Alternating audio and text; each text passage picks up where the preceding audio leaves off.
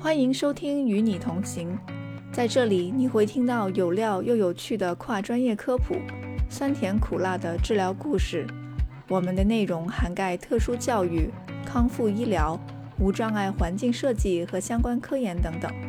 在这里，我们关注全年龄段的特殊需求群体，旨在服务家庭和社区，也希望借此机会跟国内外同行多多交流。感谢你来与我们同行。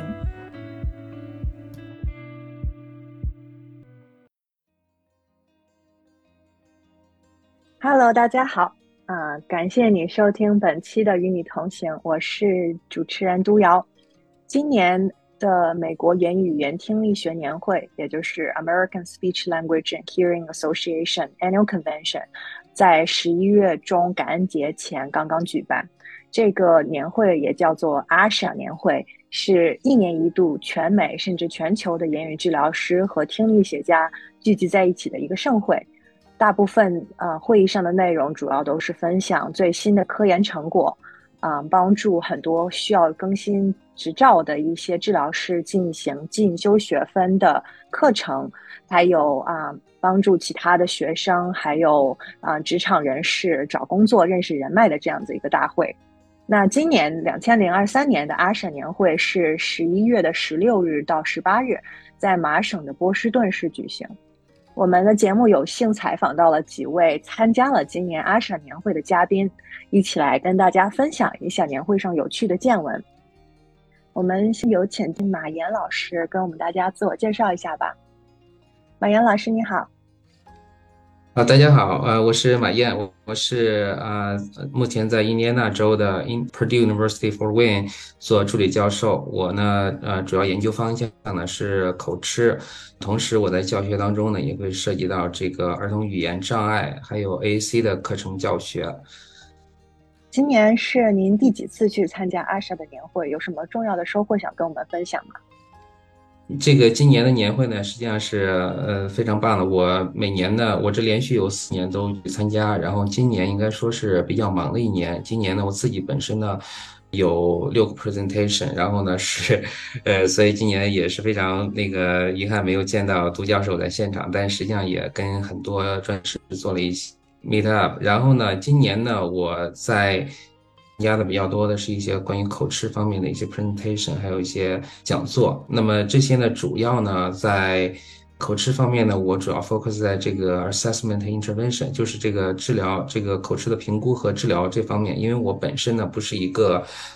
言语治疗师，我呢呃只是在这个专业获取到博士学位。那么我呢更关注于就是说，怎么样能够让我的学生能够更加接近于这个口吃的这个临临床的诊断和干预。呃，所以呢，我会参加啊比较多这方面的 session，同时呢，关于教学层面呢，我也会去看一些 session 呢跟教学相关的。那么，呃，我觉得呃最主要的一个感受就是说呢，其实呢，在目前的临床的这个诊断和干预层面呢，目前比较做的比较好的一些言语治疗师呢，他们实际上对于口吃的干预呢，会更多的强调这个口吃的本质性特点，它啊不再是说呢把这个干预呢。关注在口吃的流畅度层面，啊，而是关注在口吃本身的口吃者本身的个人体验、他们的心理认知以及如何改变他们的这种心理认知，从从而更好提升他们的个人的这种生活的这种品质。呃，所以我觉得这个呢，实际上是更多来自于这个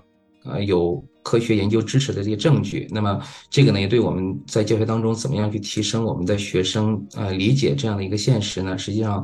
啊，以前呢，他们毕业之后呢，可能会更多的去，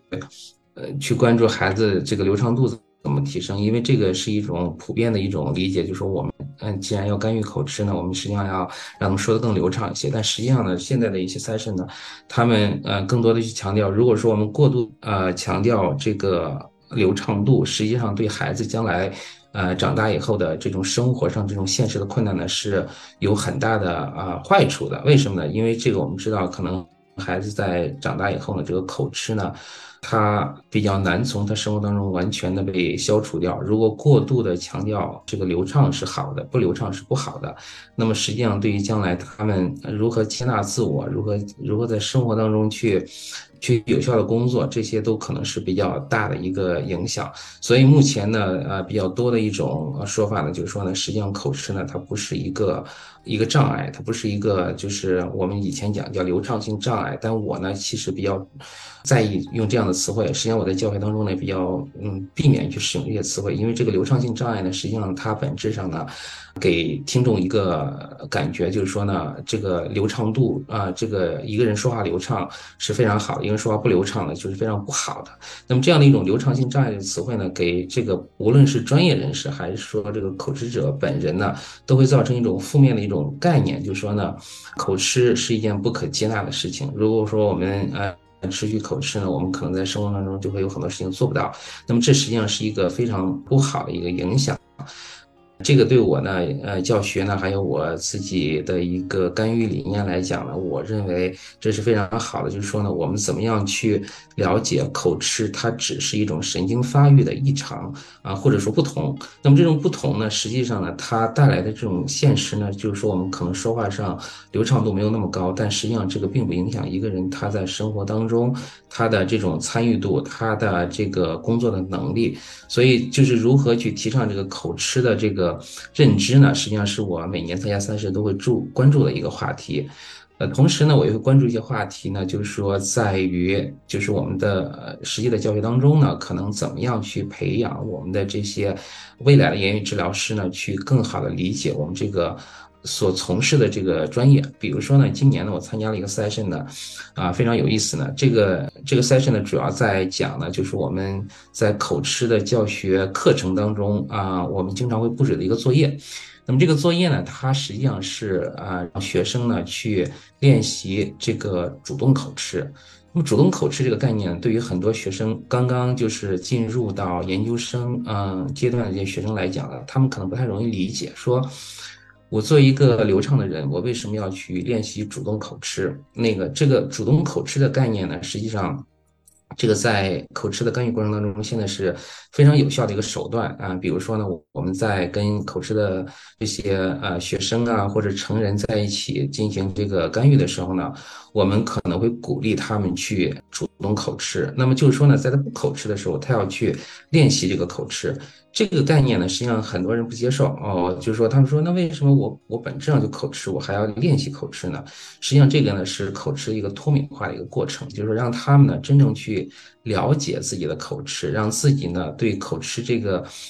现象呢有一种把控感，那么这种把控感实际上是非常重要的。那么作为言语治疗师，如果说我们不能够理解，呃，怎么怎么样去做主动口吃，甚至羞于去做主动口吃呢，可能会导致呢在未来的这个干预过程当中呢，很难去啊指导我们的这个学生啊，或者我们这些来求诊的这些呃口吃者呢去做主动口吃。那么在我的课堂中当中呢，今年我遇到了一个非常有意思的事情，就是说呢，我布置了一个主动口。口吃的作业给我的研究生，那么这个口吃作业呢，就要求他们呢在自己生活当中的四个场景，比如说打电话，比如说点餐，比如说呢出去跟人说话，这些场景当中呢，去主动的一个口吃者的身份出现，同时呢，他们需要呢把自己口吃的场景呢给呃录音记录下来。那么这样的一个作业呢，今年呢，在我的课堂中遭到了一个非常大的一个反对。那学生呢就说：“我为什么要这么做？这么做是不是有必要？第二呢，这样做呢是不是呃符合伦理这个要求？”提出了一些质疑。那么今年呢，在阿莎的这个啊 presentation 里面呢，有一啊有一位教授，那个 Gill 教授呢，他实际上呢就是对这个。主动口吃的概念做了一个非常好的一个讲解，就是关于我们要去做主动口吃是为什么？那它是不是符合伦理？还有呢，就是说，嗯，我们做完这个口吃之后，对我们这个口吃的这个治疗的将来这个实践呢，会有什么样的帮助？那么这个实际上他讲解的非常透彻，而且呢，今年呢，在我的作作业布置完之后呢，我这儿呢也发生了一些比较有趣的现象，实际上我可以跟这个 session 呢有一个结合。就说呢，我跟学生呢做了一个互动，就说呢，你们如果说不同意来做这个作业，那我们采用另外一个方式来完成这个作业。所以呢，我就要求我的学生呢，让他们主动呢去啊 reach out，就是主动去跟一些国内的顶级的口吃研究专家呢做一个联系。那么这个联系呢，我让他们去问三个问题，就是关于。第一呢，这个作业呢对于言语病理学专业的研究生是不是有帮助？这是第一个问题。第二个问题呢，说这个作业呢是不是符合伦理？第三个呢是说，如果说你在教这个口吃的课程，你会不会让你的学生去做这个作业？那么我的学生呢，他们就联系到了在美国的顶级的口吃研究专家，大概有十六个。呃，专家给给他们做了回复。那么这些回复呢，其中有些回复呢，非常的，就说非常的详细。然后呢，有的就像写论文一样，给我给我提供了一个长达呃五六页的一个回复。那么这些回复的一个主要的概念就是在讲，第一呢，这个作业呢是很有必要的，对于学生呢来练习呃这个主动口吃，以及提升他们将来在这个口吃治疗这个过程当中呢，给自己的这些。学生啊，或者说这些成人口吃者提供一个专业的一个支持是非常有帮助的。第二个呢，就是说呢，可以有效的减缓他们这种对口吃的敏感度。就是说呢，我们自己如果不减持对口吃的敏感度呢，可能也无法去降低呃将来你的服务的这些口吃者的他们的敏感度。所以这个呢，就是说呢，非常有效的，就是说呢，让学生学习到了这些点。第三个呢，就是说呢，他们认为这个没有什么 ethical 的问题，就是没有什么伦理的问题。呃，那么所有这些呢，实际上啊，我们呢，从我的这个作业当中呢，还有我今年参加这个 Professor Gill 这个 session 呢，呃，我应该说看到了，就是说呢，这非常相似的一些点，就是说呢，如何呢，在自己的教学过过程当中呢，去提升你的学生对于整个这个领域的认识，对于这个他们不太熟悉的这些现象的这些认识，就像这个主动口吃的这样的一种练习呢，实际上通过。用不同的方法呢，让学生呢去真正体会到，他们作为一个未来的 SLP 呢，他们应该是去本身呢去降低自己的敏感度，来提升自己对于口吃的这样的一种认知呢，是非常有帮助的。所以其实这个就说呢，做一个呃呃例子呢，就说。表明呢，实际上在每年的沙啊这个会上呢，我们应该是有非常多的机会呢，去接触到一些比较好的这种啊讲座，还有我们一些非常国内顶级的一些专家呢，他们会给我们提供一些非常好的一些案例呢，让我们来提升自己的整个这个研究和教学。那么这个呢，实际上就是我呃今年在阿沙的这个关于这个学我自己学习这层面的一个一个收获。我其实是非常觉得这个会议是非。这样对非常有帮助的。啊，谢谢。我觉得您分享的非常的详细，就是解释了大部分口吃专业课上的一个作业，它背后的一些教学的一些用意，包括和临床的一些延伸的应用。啊，我有点感兴趣，说您今年是有六个讲座，您其中的一些讲座都讲了什么关于口吃的话题呢？有四个呢，实际上主要集中在我们中国的口吃群体。那么我现在的研究的一个主要方向呢，也是中国的口吃呃群体他们的个人的体验呢，以及我们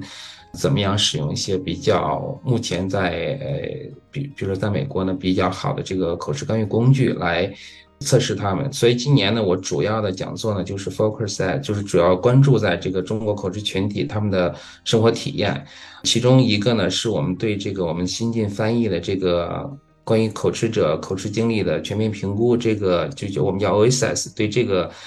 对于这个测试工具的一个。一个检验，我们实际上呢，在中国采集了两百多名口吃者的这个数据呢，然后对这个口吃工具进行了一个检验。那么这个检验证明，这个口我们翻译这个口吃工具呢，实际上非常嗯，就是它的这个呃可靠性和它的这个有效性是非常高的。所以呢，这个呢，我们经过这个今年阿萨的这个。展示以后呢，我们就会把这个中文版的这个 OSS 来正式出版，这是我们的一个 session。同时，我们利用这样的一些数据呢，我们还做了其他的一些相关的一些研究，比如说呃，中国女性口吃者的体验。那么这个呢，是主要关注在中国女生口吃者呢，她们一些不同于男性的一些特别的体验。因为我们知道，实际上在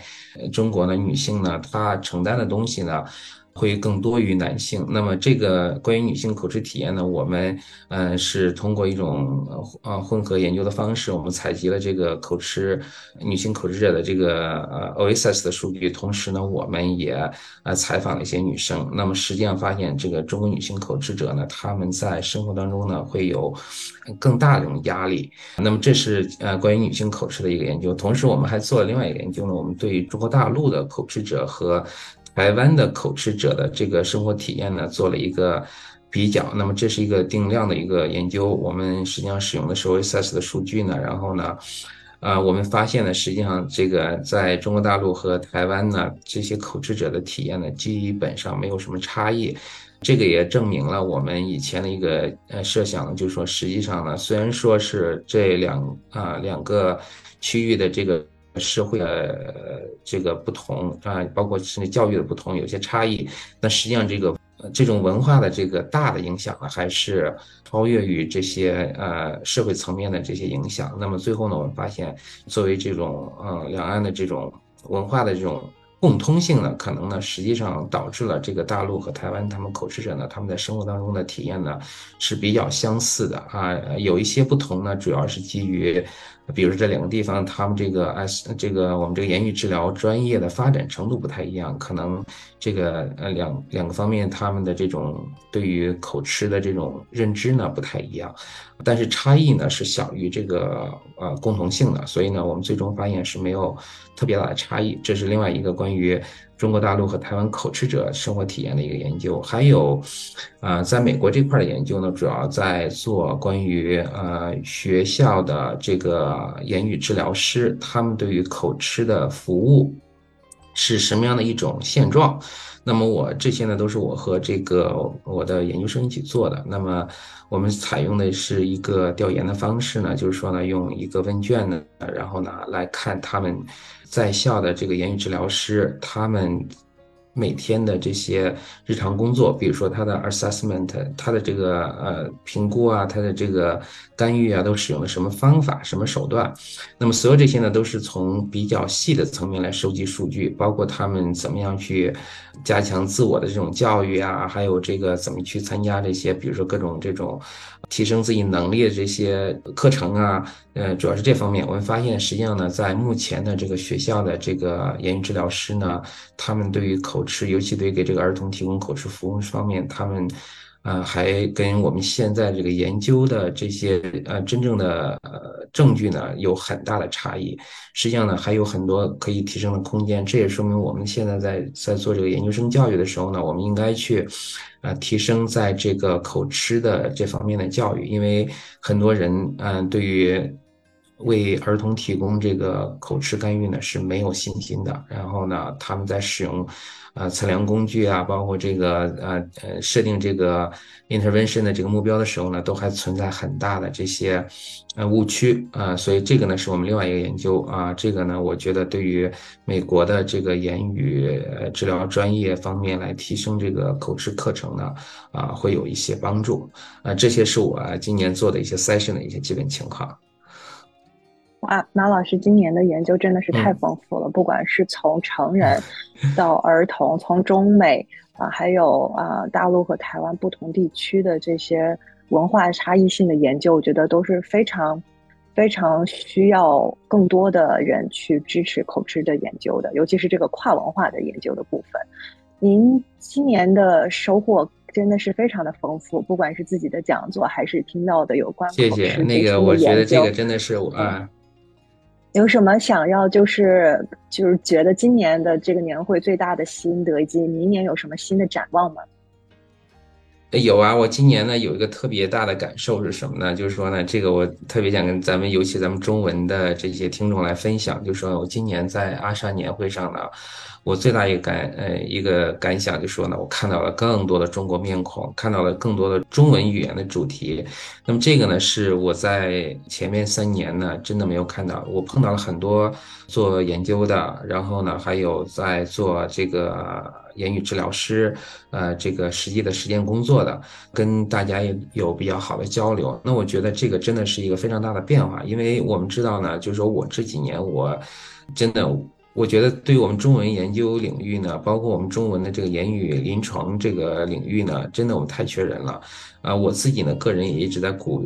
鼓励不同的人来加入到这个队伍来。那么今年呢，我真的通过我自己做 presentation，也会有不不少的人过来跟我聊。然后呢，我自己呢，也在其他的场合呢碰到了不少朋友。那么大家都活跃在不同的领域，有的是做听力的，有的是做这个言语治疗的，啊，那么所有这些呢，证明呢，我们真正在这个我们这个中文的这个社群里面，大家已经意识到，我们实际上应该去做更多的工作，来提升我们中文群体的这个整体的。交流的能力啊，包括这个我们这个群体里面可能会有一些言语和语言障碍需求的一些人呢，来提升他们总体的这种社会的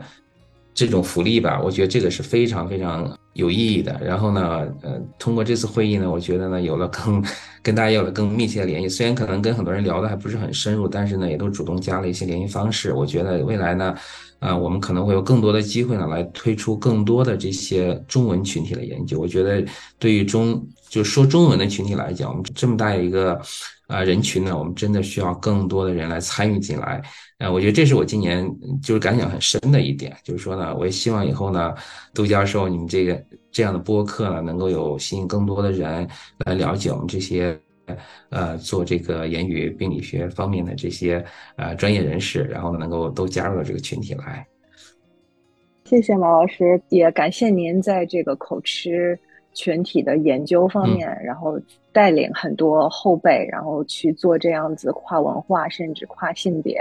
的研究。我觉得是每一个每一个行业都需要一些先驱带领大家去继续提高。也谢谢您今天的分享。